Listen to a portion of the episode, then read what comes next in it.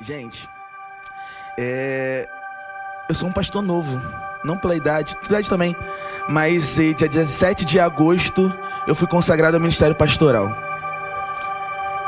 É... Eu até novinho, né? Não é nem um ano, alguns meses. E eu não fui, como falei ontem, eu não fui criado num lar cristão. Eu não nasci num lar cristão. É, na verdade, eu nasci.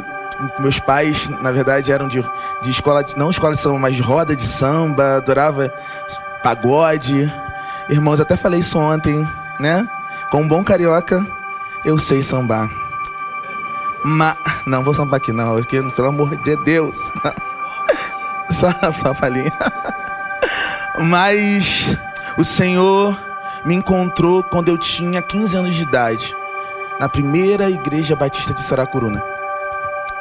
E a minha vida nunca mais foi a mesma. Nunca mais foi a mesma. E, e é muito louco que desde os meus 12, que eu ainda não era convertido, eu sempre ouvi uma palavra de Deus falando: Você um dia vai ser pastor. E hoje, não vou fazer a conta, não, se vocês não sabem minha idade, mas mais de 15 anos, é, o Senhor constantemente tá falando comigo sobre o ministério pastoral e há muito tempo eu exerço sem a consagração. Mas chegou um momento que Deus falou assim: Olha, esse é o momento. E eu aprendi que existem etapas, existem processos. E o processo da minha vida demorou 15 anos. Talvez você chegou aqui e você está vivendo esse processo também. Mas uma coisa que eu quero falar com vocês nessa noite é que o Senhor acreditou em mim.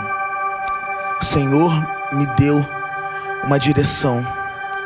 E como é difícil acreditar nas pessoas, né? No mundo totalmente polarizado, no mundo totalmente contraditório, como é difícil acreditar nas pessoas. Como é difícil falar assim, cara, essa pessoa pode sim mudar da água para o vinho. Muitos que estão aqui, se contasse a história do passado, falam assim: não, você não foi essa pessoa, né? Muitos que estão aqui. E, e a gente acaba desacreditando das pessoas, porque a gente acaba vivendo. A gente começa tendo marcas, né? A gente às vezes é, é passado para trás, às vezes a gente realmente é, é, é, alguém machuca a gente, alguém e isso acaba a gente acaba desacreditando. Será que essa, essa pessoa realmente pode mudar? Será que essa pessoa realmente pode ser transformada? Há um tempo atrás, eu não vou falar o nome do, do jogador, um jogador que foi preso. Foi lá na igreja. E, e eu lembro quando eu olhei para esse jogador, falei, mano, que alegria que ele está aqui. Mas não foi o sentimento de todos, de muitos. Muitos falaram, chegaram para mim, não acredito que esse cara está aqui. Mas aonde esse cara deveria estar, tá, meu irmão? E eu comecei a pensar nisso. Será que a gente realmente acredita nas pessoas? Se Deus acredita, quem somos nós para não acreditar? Quem, quem, quem sou eu para não acreditar? Deus pode sim mudar a sua casa. Deus pode sim mudar o seu pai. Deus pode sim mudar a sua mãe. Deus pode sim mudar o seu filho. Porque uma vez eu escutei, a Bíblia nos garante isso. Quem convence o homem do pecado, da, ju, da justiça, do juízo é o Espírito Santo de Deus, mas infelizmente a gente está querendo convencer todo mundo, convencer sem Espírito Santo. E aí eu lembro que uma vez eu peguei um Uber, lá na, no Rio a gente não consegue se locomover a pé, né? É, ainda mais na Barra lá que é tudo carro, né, gente? Até comprei uma motinha elétrica agora facilitar meu, meu percurso. E eu lembro que, que eu peguei esse Uber, um cara, tudo bem, tá indo para onde? Tô indo pra igreja.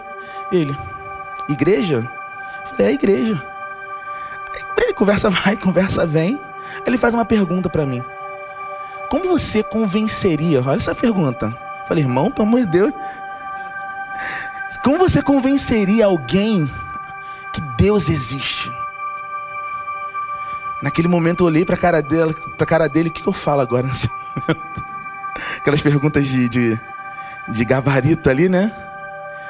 Aí logo o Espírito Santo falou comigo: Olha, eu falei o seguinte para ele: Olha, cara, sabe qual é o problema?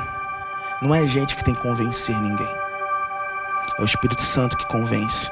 Mas eu pediria o Espírito Santo para mexer com você, para tocar em você, para te dar uma experiência. E no decorrer da viagem, eu comecei a falar com ele. Se lembra daquilo que eu pedi para o Espírito Santo? Para te dar uma experiência? Cara, o Espírito Santo fala comigo nesse momento, cara, que você pensou em morte esses dias. Que você tentou tirar a sua vida. E naquele momento aquele cara começou a chorar. Chorar, chorar, chorar, chorar, chorar muito.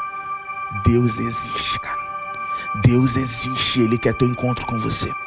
Deus existe, Ele quer mudar a tua vida. Deus existe, Ele quer transformar o seu coração. Tentei entrar em contato com Ele. Não consegui, infelizmente. Mas quem convence o homem do pecado é o Espírito Santo de Deus. E a gente precisa ser instrumento nas mãos dele.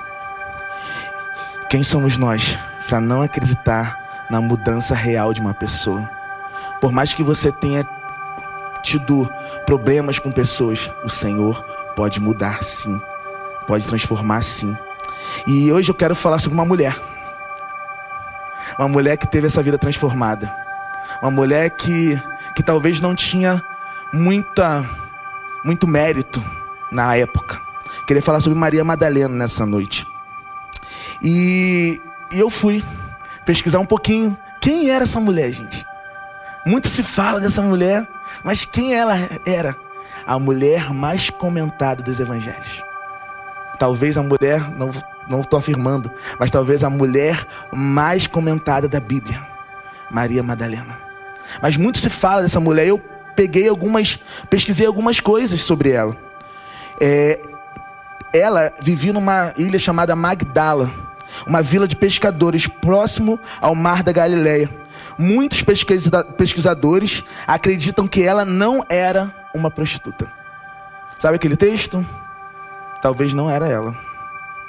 Mas, e sim, ela é uma, uma influente. Por quê, gente? Porque ela carregava o nome da cidade no, no, no sobrenome dela.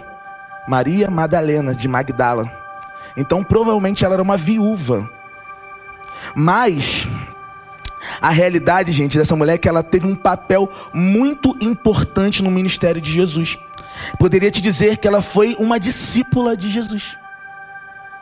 Mas como assim, Tiago? Ela foi uma discípula de Jesus.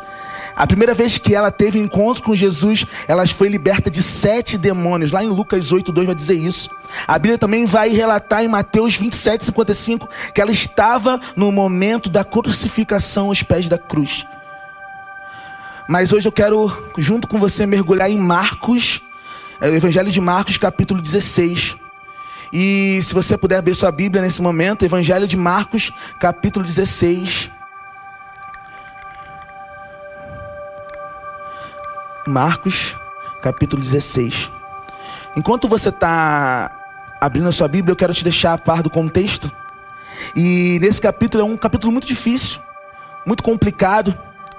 É, Jesus tinha sido crucificado, existia um desespero de todos, a esperança aparentemente tinha acabado, um clima de luto, de perda. Maria Madalena, junto com outras mulheres, foram ao sepulcro de Jesus.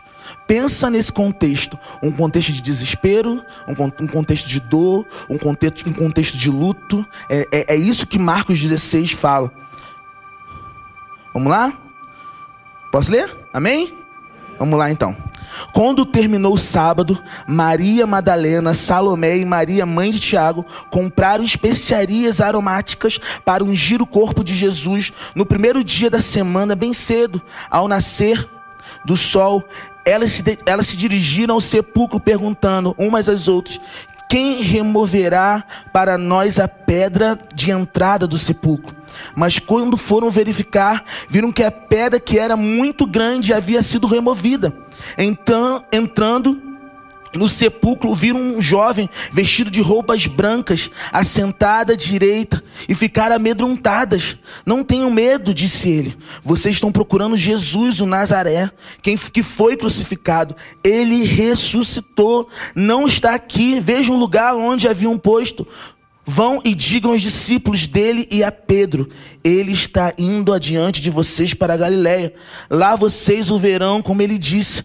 Tremendo e assustadas, as mulheres saíram e fugiram do sepulcro. E não disseram nada a ninguém, porque estavam amedrontadas. Quando Jesus ressuscitou, na madrugada do primeiro dia da semana, apareceu primeiramente a Maria Madalena, de quem havia expulsado sete demônios ele, ela foi e contou aos que aos, é, ela foi e contou aos que eles tinham estado. Eles estavam lamentando e chorando. Quando ouviram que Jesus estava vivo e fora visto por ela, não creram. Até aí, meus irmãos. Que contexto. Que contexto. Será que realmente a gente acredita na, numa real mudança? Será que realmente a gente acredita na mudança das pessoas? E é isso que a gente vai vai ouvir do Senhor nessa noite. Talvez você chegou aqui e nem você acredite na sua mudança. Tiago, tem saída para mim não. Eu sou assim, vou morrer assim. Não, meu irmão. Você é assim, o Senhor vai te transformar. Se você é assim, o Senhor vai tocar em você e você vai ter uma vida com Jesus como você nunca imaginou, nunca pensou. Deus quer transformar a sua vida. Deus quer transformar a sua vida como transformou a vida de muitas pessoas que estão aqui. Como transformou a minha vida. Amém? E a primeira, se você está anotando aí, eu quero trabalhar com vocês, eu quero estudar com vocês alguns pontos que eu entendi desse texto. E o primeiro ponto que, que esse texto nos mostra, e a pergunta que a gente quer responder nessa noite é: para ter uma, uma real mudança, primeiro ponto, motivação certa no mundo incerto. Qual é a tua motivação? Qual é a tua motivação nessa noite? E aí, lá, cadê? Isso. Lá, motivação certa no mundo incerto. Lá no versículo 1 e 2 fala o seguinte: Quando terminou o sábado, Maria Madalena, Salomé e Maria, mãe de, Jesus, de Tiago, compraram especiarias aromáticas para ungir o corpo de Jesus no primeiro dia da semana, bem cedo ao nascer do sol. Eles se dirigiram do, eh, elas se dirigiram ao sepulcro. Gente, no versículo 1 e 2, a Bíblia relata que a única motivação de Maria Madalena ter ido ao sepulcro foi para ungir o corpo de Jesus. Ela não teve outra motivação, ela foi ali somente para ungir o corpo de Jesus. Isso é muito maravilhoso, porque é, é, ela não tinha, ela não queria ver um anjo, ela não queria é, é, é que acontecesse um milagre, ela queria somente ungir o corpo de Jesus. Ela só queria de uma forma contribuir com a mudança que ela teve ao encontro com Jesus. Ela queria fazer alguma coisa. Queria, de uma certa forma, retribuir aquilo que Jesus tinha feito por ela, mesmo em morte. Não sei vocês, meus irmãos, mas eu vejo uma atitude de honra no, desse comportamento da, de Maria Madalena. Ela foi ali para ungir o corpo de Jesus. Quando a gente se encontra nos nossos momentos de oração, qual é a nossa motivação? Qual é a sua motivação quando você, você se encontra com Jesus? Qual a sua motivação? Será que é para pedir? Beleza, amém. Pedir e dar-se-vos-á, amém. Batei e a porta será aberta, não é isso que a Bíblia fala? Mas será que a sua motivação, quando você encontra com Jesus, no seu tempo a sós com Deus, é uma motivação que, que realmente é de engrandecimento ao nome do Senhor? Jesus falando: Jesus, eu estou aqui porque eu te amo. Eu estou aqui porque eu preciso do Senhor. Eu estou aqui porque eu não, eu não consigo dar um passo sem a sua direção. Qual é a motivação? Qual é a sua motivação de estar aqui? Quando você vem à igreja, o que você pensa? Eu vou lá para exaltar o nome do Senhor. Eu vou lá para realmente retribuir. Eu vou lá para engrandecer o nome do Senhor. Ou você vem aqui por simples fato de estar. Sabe qual é o problema? As nossas igrejas estão lotadas. Hoje, se eu não me engano, a gente está tá indo para metade de cristãos no, no Brasil. Mas a pergunta que eu faço, é por que a gente não, ainda não teve uma mudança geral? Porque cristãos ainda não entenderam a motivação certa. Qual é a sua motivação? Maria Madalena foi ao sepulcro somente para ungir o corpo de Jesus. Ela não queria fazer mais nada. Ela não queria mais nada. Eu só quero ungir o corpo de Jesus. Eu só quero tocar nele, mesmo que seja pela última vez. Ele me tocou, ele me mudou, ele transformou minha vida. Não tem como fazer outra coisa. Uma coisa que eu tenho aprendido na minha caminhada cristã é que a gente precisa ter uma honra 360. Eu honro todas as pessoas, eu honro quem, quem me lidera, quem eu sou liderado. Honra 360. Como a igreja, como eu preciso aprender o que é honrar. E Maria Madalena quis honrar a Jesus em todo o tempo. Ela foi muito amada, meus irmãos. Quem muito ama, quem muito ama. Você está aí? Amém? Amém? Vamos lá. Qual é o seu objetivo de estar aqui? Vivemos num contexto onde pessoas buscam ao Senhor pelo que Ele pode oferecer, não pelo que Ele é. Voltemos ao Senhor. Voltemos ao Senhor com a motivação certa. Voltemos ao Senhor porque a presença do Senhor é irresistível. Voltemos ao Senhor porque Ele é, o único lugar que a gente deseja estar. Voltemos ao Senhor. Não buscar o Senhor pelo que Ele pode oferecer. Não buscar somente as mãos. A gente prega tanto isso aqui. Voltemos ao Senhor. Apesar do contexto de morte, fracasso, não fez com que Maria Madalena pensasse em outra coisa. Ela poderia ter ido embora. Ela não poderia ter ido embora, gente, voltar para sua vida normal. Jesus morreu. E agora eu vou fazer o que da minha vida? O que eu vou fazer da minha vida? Ela poderia voltar, não poderia? Ela poderia voltar para a sua cidade, ela poderia voltar. Mas irmãos, ela, uma coisa que a gente precisa aprender nessa noite, que ela foi marcada, transformada, e quem é transformado não volta atrás. Quem é transformado não volta atrás, não negocia valores. Se você foi transformado, não podemos negociar valores. Ela foi transformada. A vida que ficou para trás não existe mais. Não existe mais. Ela foi muito amada e não podia mais voltar atrás. Não existe mais esse lugar de volta. Não existe essa opção. Precisamos entender que nessa noite não existe opção de volta. Jesus transformou a sua vida. Talvez chegaram pessoas aqui falando: Ah, quando eu não era cristão, não acontecia isso na minha vida. Era mais fácil, era mais tranquilo. Não existe opção de volta. Não existe opção de volta. Maria Madalena foi transformada.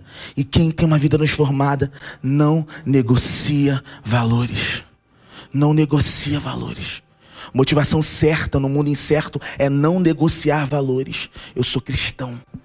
Eu sou convertido, eu sou transformado e ponto. Eu tenho, tem acontecido muito isso. Ah, a gente, a gente acaba negociando, né? Mas a gente precisa entender, cara, que fomos transformados, a gente não pode mais negociar algumas coisas que são tão importantes no Evangelho. Amém? Amém. Então, o primeiro ponto é motivação certa no mundo incerto. E eu queria partir para o segundo ponto nessa noite, que é o medo não pode nos paralisar. O medo não pode te paralisar. E no versículo, no versículo 6 e 8 fala o seguinte: Não tenham medo, disse ele. Vocês estão procurando Jesus o Nazareno, que foi crucificado.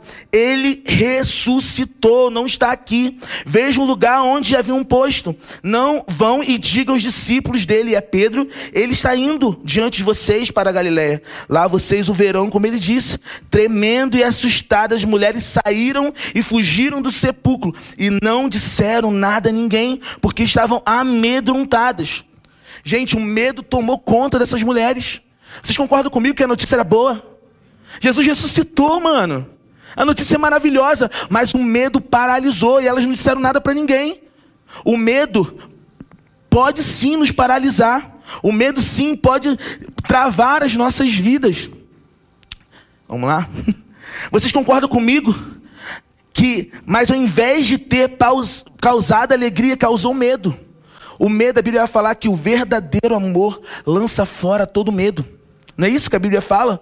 Mas aí, essas mulheres, em vez de aquela, aquela notícia maravilhosa trazer alegria, trouxe medo. Então, talvez tem coisas acontecendo na sua vida que que no contexto é bem bacana, é bem alegre, e você está com medo. Porque você está tá com medo, então está te causando alegria. Gente, há três anos atrás, na verdade eu ia usar um exemplo aqui, mas vou usar um exemplo atual. Há um. Junho, tem cinco meses atrás, né? Praticamente. Junho, mais ou menos. Me ligam. É, pandemia, né? Me ligam, minha mãe me liga, fala assim: teu pai está no hospital. Sabe aquela notícia que você não quer receber? E eu, eu sou muito ligado ao meu pai. E eu fiquei assim, desesperado por dentro, assim. E ela começou a falar: olha, teu pai, você sabe que ele é diabético, está com uma ferida no pé, uma ferida que não está curando de jeito nenhum. E não sei o que fazer, não. Os médicos chegaram aqui e falaram o seguinte: o diagnóstico é amputação. E aquilo me deu um medo, porque meu pai ele é muito, muito acelerado. Ele é um cara que não para. Falei, cara, o que vai ser agora? Minha mãe sozinha, com meu pai, eu morando distante. E quando meu pai chegou, com muita dor no hospital, meu pai até então não era cristão, um rapaz chegou e pediu para orar por ele. Um enfermeiro. Posso orar por você? E quando eu cheguei no hospital, eu perguntei, pai, e a dor? Ele, acabou, não estou sentindo nada. Incrível isso, né? Eu falei, por quê? Mas aconteceu alguma coisa? Ele, não, acho que não. Só veio um rapaz aqui que orou por mim. Aí eu, já fiquei assim, meu irmão. Beleza, mas o diagnóstico era de amputação. E a gente já estava preparando nosso coração. Eu orando com a minha mãe. Mãe, a gente tem que estar preparados e tudo mais, sabe? Ah, vai acontecer mesmo. E logo o Espírito Santo veio muito forte no meu coração. Porque vocês aceitam algumas sentenças que não é para aceitar. Por que você aceitou essa sentença? Ora por cura, cara. Cadê o Deus que você, que você prega? Cadê o Deus que você acredita? O Deus de milagre que você tanto fala? É agora. Mas o medo estava me paralisando, meus irmãos. E beleza, meu pai foi para mesa de cirurgia. E a gente lá fora. Falei, Deus do céu. Sabe, junho, imagina, um contexto de pandemia. Minha mãe com 60 anos, meu pai com 58 anos. E o medo também da pandemia no hospital, enfim. Um medo geral. Como eu senti fraco naquele dia. Mas é, a Paulo, Paulo fala, né? Que é na nossa fraqueza. Não é? E aí meu pai foi para cirurgia. De repente, 20 minutos depois, a cirurgia acaba. Tiago, acabou a cirurgia. Chegaram à conclusão que não era nenhum, não era para amputar o pé dele. Eles viram lá e não tinha nada para amputar. Nada. Eu falei, meu Deus do céu. Eu lembro que eu caí no chão e comecei a chorar muito. Chorar pelo milagre, sim, mas chorar porque, Deus, como eu fui incrédulo. Deus, como eu fui, sabe? Como o medo me paralisou, como o medo me, me pausou. Beleza, meus irmãos. Porque Deus não queria fazer só aquilo. Naquele momento, meu pai chegou para minha mãe e falou: Olha, foi Jesus que me curou. Foi Jesus. E meu pai foi para a igreja. Lembrando que a gente luta há 20 anos pela conversão do meu pai. 20 anos, meus irmãos. E agora, recente, duas semanas atrás, eu escuto. Minha mãe me liga, fala assim: Tiago, te dar uma boa notícia. Pode falar, mãe. Teu pai decidiu se batizar. Cara, gente, vocês não têm noção. Vocês não têm noção do que significa isso. Porque, como eu moro muito distante, e, e eu vejo tantas pessoas sendo transformadas, e meu pai, sabe? Falei, Deus, mas eu estou aqui. Mas sabe quando você fala assim, Deus, você está fazendo e Deus está cuidando dos seus, sabe? A gente, a gente meio que isso vira jargão, né? Deus está cuidando dos meus. E a gente, às vezes, não acredita nisso. E Deus realmente está cuidando. Você está aqui, Deus está cuidando da tua casa, cara. Você está aqui, Deus está tá tocando na sua mãe nesse momento, no seu pai. Você está aqui, está tocando no seu filho. Deus está transformando. Deus está dando um, um, um caminho novo, um milagre. Mas você precisa acreditar, você precisa parar com medo e acreditar nesse verdadeiro amor que lança fora todo medo. E eu não acreditava, eu cheguei à conclusão que eu não acreditava, acreditava na real mudança no meu pai. Porque desde que eu nasci, meu pai é a mesma pessoa. O cara que bebia, o cara que traía, o cara que, que fazia. Mas de repente, o Senhor veio. Não foi pelo meu mérito, não foi pelo mérito da minha mãe, mas porque um dia ele falou: Você e a sua casa vão servir ao Senhor. E hoje eu posso falar isso para vocês. E um dia eu vou falar. Eu sou filho de pastor. um dia eu vou falar isso. Calma, calma. Eu vou vir para dar um, um testemunho sobre isso. Mas a gente precisa acreditar na real mudança das pessoas. A gente acredita, precisa acreditar que, que Deus pode sim tocar em pessoas e o medo não pode nos paralisar. O medo não pode nos paralisar. Será que estamos sendo moldados pelas circunstâncias? Será que o medo tem nos parado a ponto de não falar aquilo que Deus colocou no nosso coração? Eu não sei do teu cotidiano. Eu não sei da tua vida diária, no seu trabalho, mas talvez você trabalhe com alguém que você nunca falou de Jesus para ele, com o medo da reação dele. E você passa o dia inteiro perto dessa pessoa e você não fala. Num ambiente de família, Natal. Você, como cristão, você não ora. Sabe? Eu aproveito todas as oportunidades, meus irmãos. E aí é engraçado, né? Porque os meus primos lá bebendo pra caramba. Vamos orar agora? Vamos. Aí todo mundo bota a blusa. e, e tira o boné. Mas a gente precisa aproveitar as oportunidades que Deus nos dá. A gente precisa realmente parar o medo, ser um agente de transformação no mundo. Deus quer usar a sua vida. Deus quer usar a sua vida para transformar pessoas. Deus quer usar a sua vida para realmente tocar em pessoas. Mas o medo não pode te paralisar. Está na hora de ser um agente de transformação. Alguém usado por Deus para realmente ir adiante e tocar em pessoas. Ai, mano. Santo André vai ser marcado. Santo André vai ser marcado, sabe por quê? Porque você vai se levantar. Sabe por quê? Você vai se levantar e vai falar: Olha, comigo. Vai assumir a responsabilidade cristão na sua casa. Vai assumir a responsabilidade de, de um agente de transformação no seu bairro, na sua família. Você crê nisso. Mas para isso você precisa se levantar, meu irmão. O medo não pode nos paralisar. O medo não pode nos travar. A gente olha o quadro mais internet, né? Meu Deus, que... será que eu posso falar disso? Será que eu, eu será que eu preciso pedir permissão para alguém para falar disso? Será que eu posso falar daquilo outro? Não, você pode falar do amor de Deus sim. Fala, meu irmão. Fala. Claro, sabedoria. Mas fala. Fala. Abra sua boca. Será que o seu Instagram, será que, sua, que as suas redes sociais são para realmente engrandecer o nome do Senhor? Será que quando olham para o seu Instagram falam assim, não, é um cristão é uma cristã?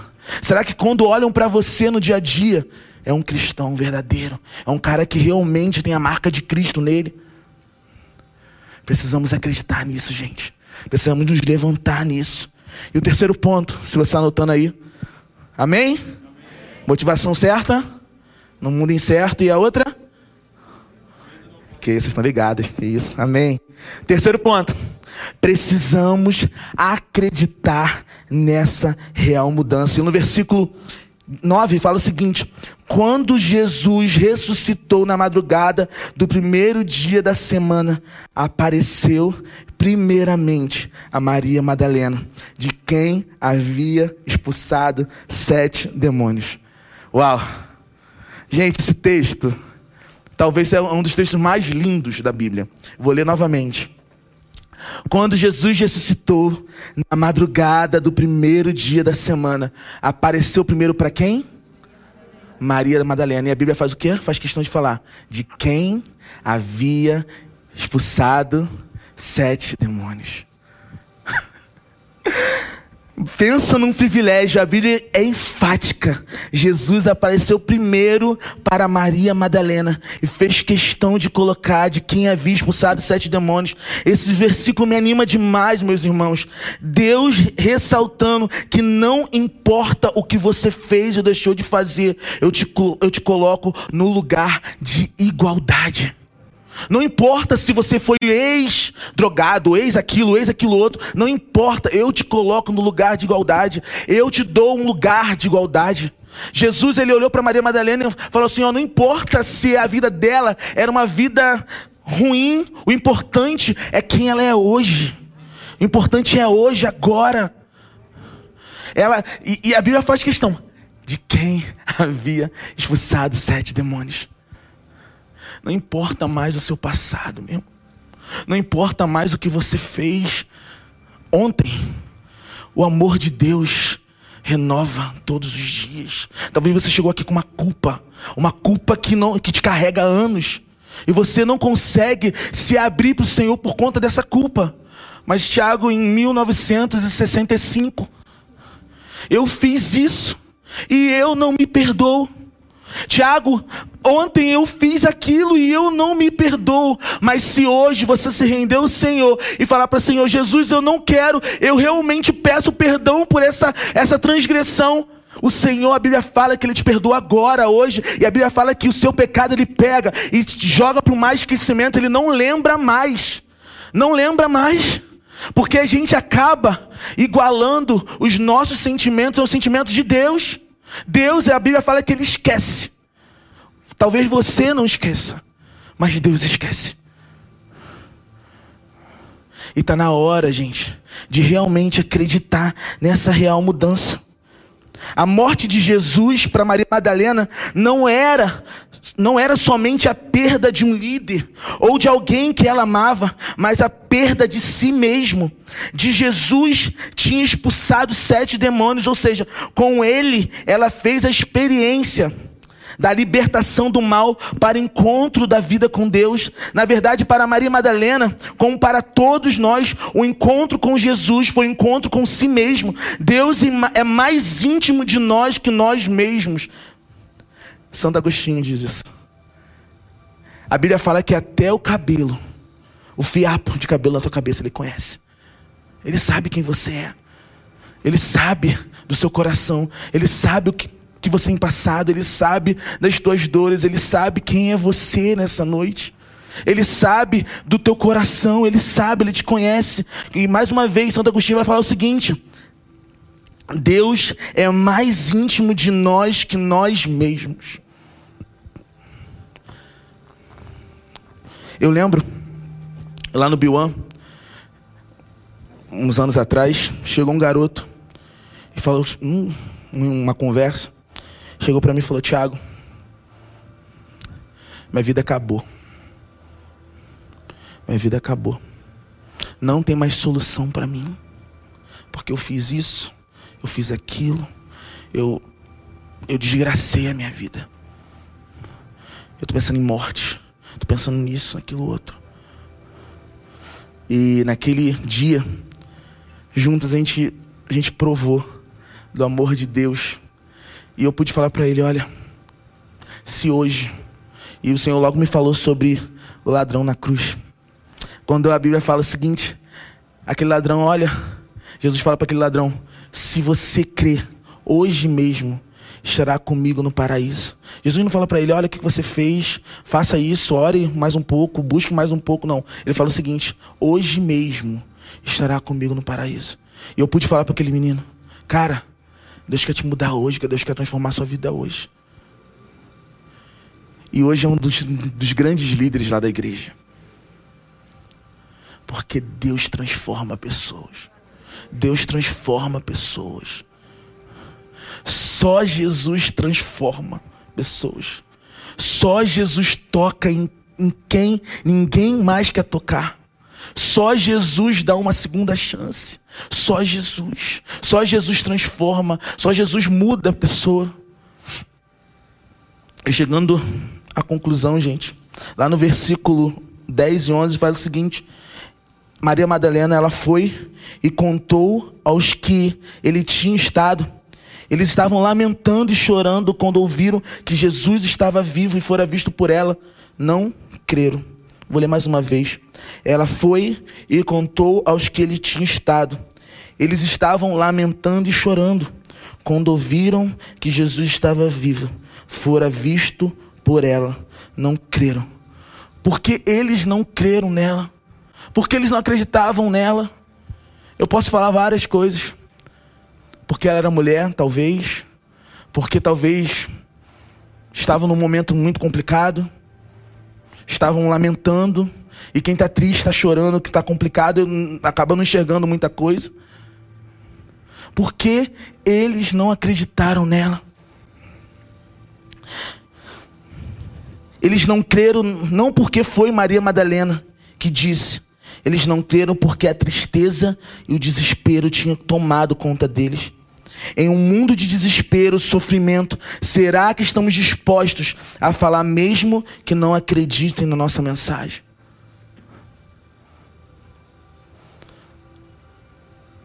Será que você está disposto a falar, mesmo que não acreditem em você? Mesmo que você não tenha muita credibilidade? Será que você está disposto? A Bíblia fala: de por todo mundo e pregar o evangelho a toda criatura. Ide por todo mundo e pregar o evangelho a toda criatura. Toda. Não importa, não importa se vão, se vão crer, se não vão, se não vão crer. O importante é você pregar o evangelho. É realmente ser testemunha. Eu acredito que Deus pode mudar a sua vida como fez com a vida de Madalena. Eu acredito que Jesus pode te tocar hoje e mudar completamente sua história.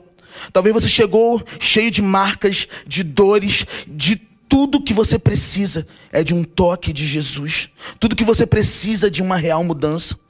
Jesus fez questão de aparecer pela primeira vez para Maria Madalena para dizer que não importava mais o passado dela. E hoje ele está dizendo que está fazendo questão de falar para você que não importa mais o teu passado. Não importa mais quem você foi. O importante é hoje, agora. Sabe qual é o problema? Eu, a gente estava. Semana passada eu estava pregando, a gente estava com uma série de, de mensagens lá na nossa igreja, histórias, nossas histórias, e eu estava pregando sobre a parábola de, de, a parábola do filho pródigo. E lá no final fala daquele irmão mais velho que quando viu o irmão mais novo chegando, arrependido, não acreditou na mudança dele. Como assim?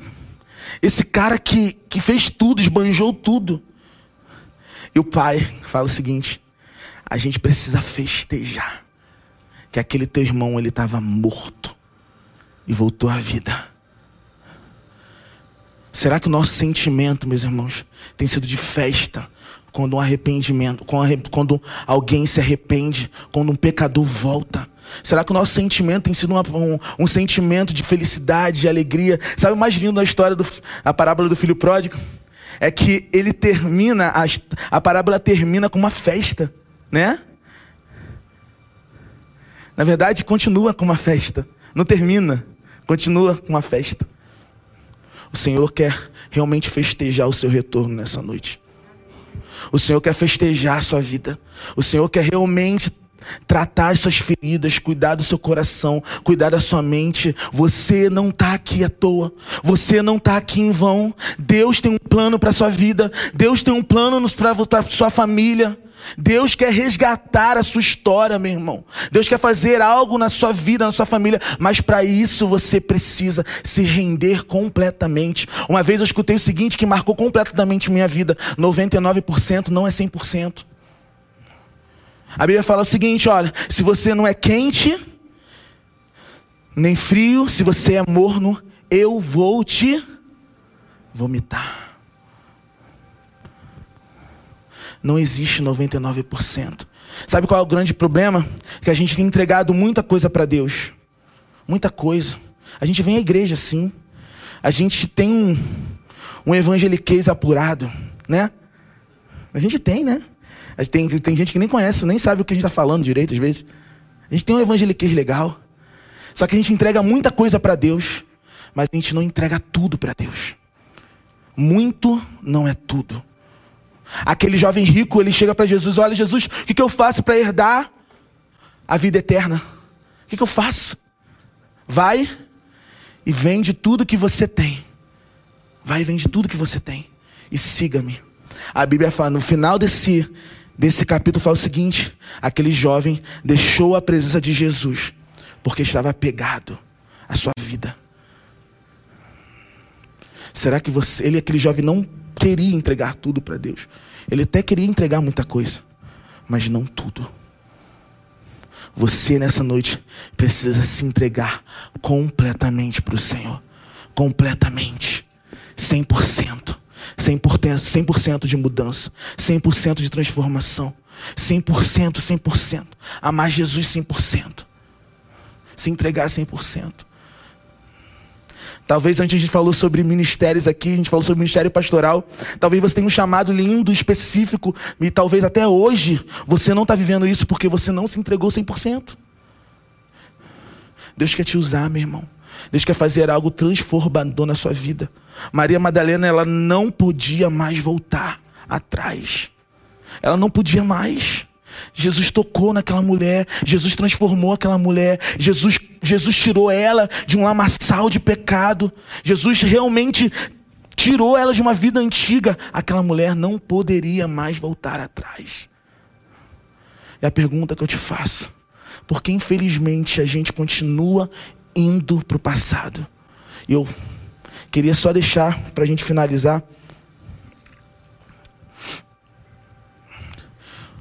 Saudade pode ser um lugar perigoso.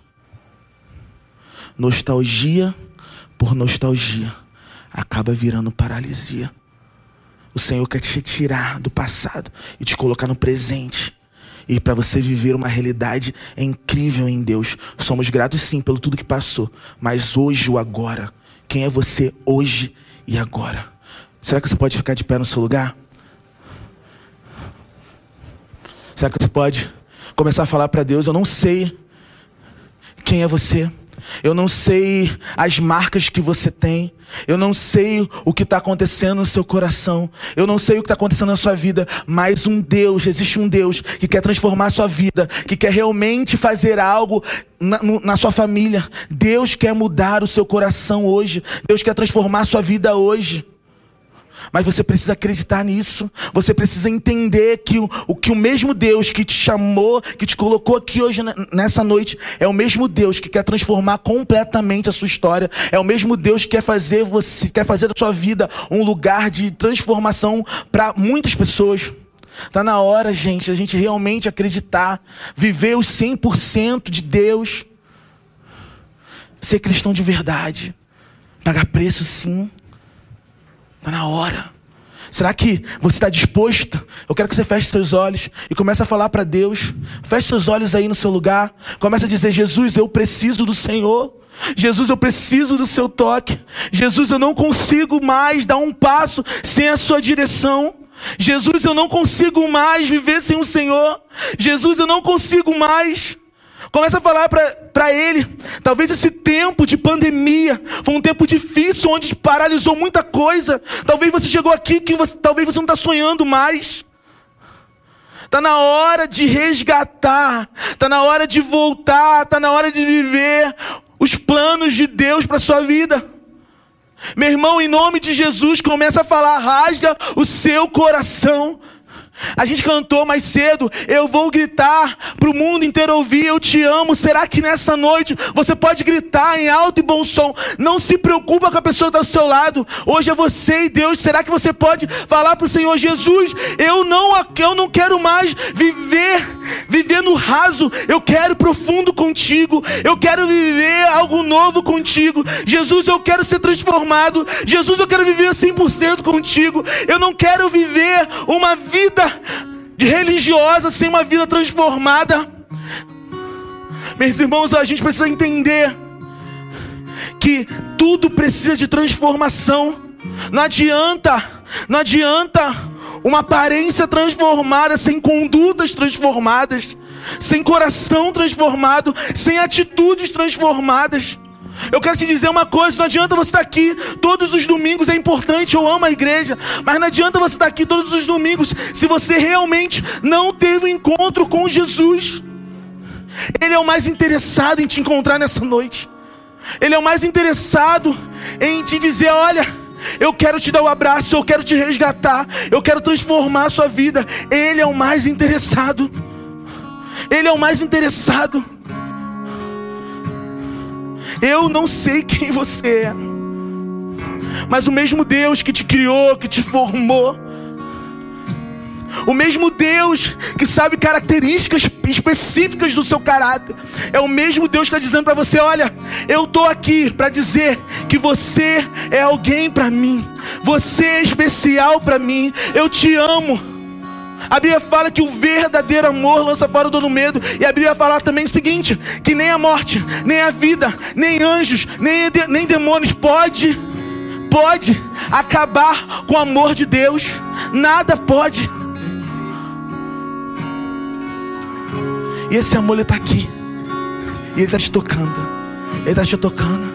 Você, será que você pode sentir o Senhor te tocando nessa noite? Será que você pode sentir o Senhor te tocando nessa noite? A gente vai cantar um louvor agora. E eu quero que você comece a repensar a sua caminhada cristã, a sua vida cristã.